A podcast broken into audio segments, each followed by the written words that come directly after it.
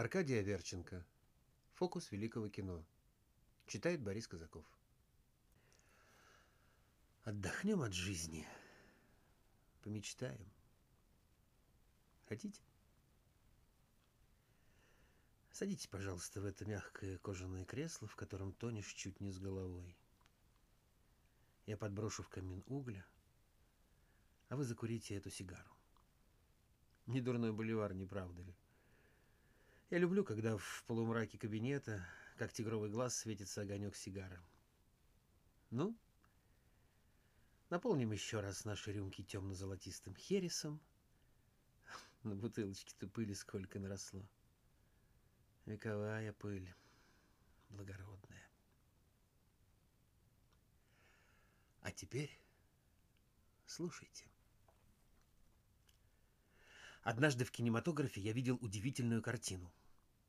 Море, берег, высокая, этакая отвесная скала сажений в десять. Вдруг у скалы закипела вода, вынырнула человеческая голова, и вот человек, как гигантский оттолкнувшийся от земли мяч, взлетел на десять сажений кверху и стал на площадку у скалы совершенно сухой. И сотворил крестное знамение так. Сначала пальцы его коснулись левого плеча, потом правого, потом груди и, наконец, лба.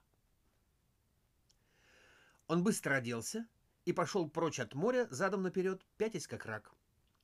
Взмахнул рукой, и окурок папиросы, валявшийся на дороге, вскочил и влез ему в пальцы. Человек стал курить, втягивая в себя дым, рождающийся в воздухе. По мере курения папироса делалась все больше и больше, и, наконец, стала совсем свежей, только что закуренной.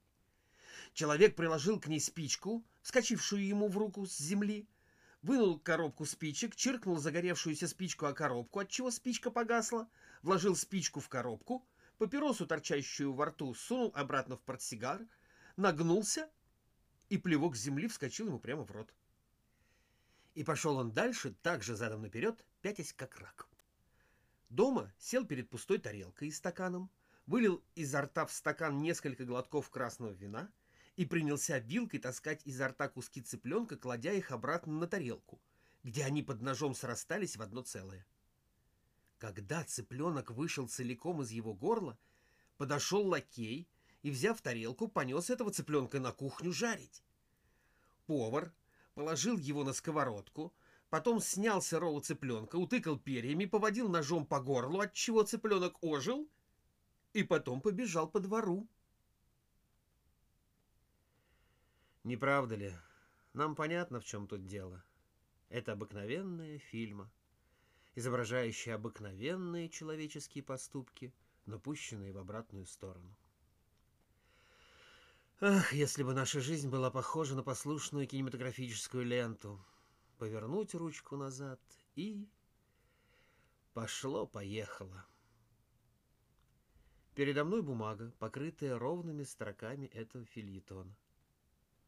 Вдруг перо пошло в обратную сторону, будто соскабливая написанное. И когда передо мной чистая бумага, я беру шляпу, палку и пятясь выхожу на улицу. Шуршит лента, разматываясь в обратную сторону. Вот сентябрь позапрошлого года. Я сажусь в вагон, поезд сдает задний ход и мчится в Петербург.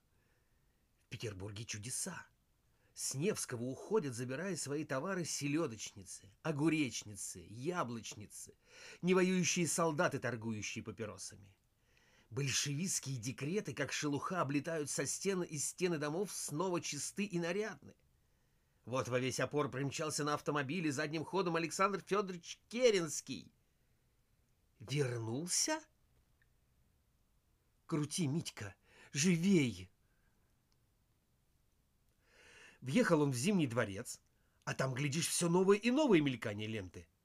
Ленин и Троцкий с компанией вышли, пятясь из особняка Кшесинской, поехали задом наперед на вокзал, сели в распломбированный вагон, тут же его запломбировали, и укатила вся компания задним ходом в Германию.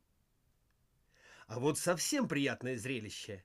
Керенский задом наперед вылетает из Зимнего дворца, давно пора, встает на стол и напыщенно говорит рабочим, «Товарищи, если я вас покину, вы можете убить меня своими собственными руками.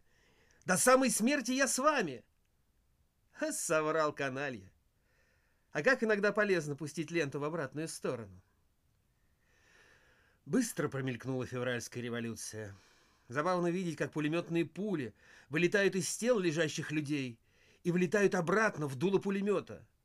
Как вскакивали мертвые и бежали задом наперед, размахивая руками. «Крути, Митька, крути!» Вылетел из царского дворца Распутин и покатил себе в Тюмень. Лента-то ведь обратная. Жизнь все дешевле и дешевле. На рынках масса хлеба, мяса и всякого съестного дрязгу. А вот и ужасная война тает, как кусок снега на раскаленной плите.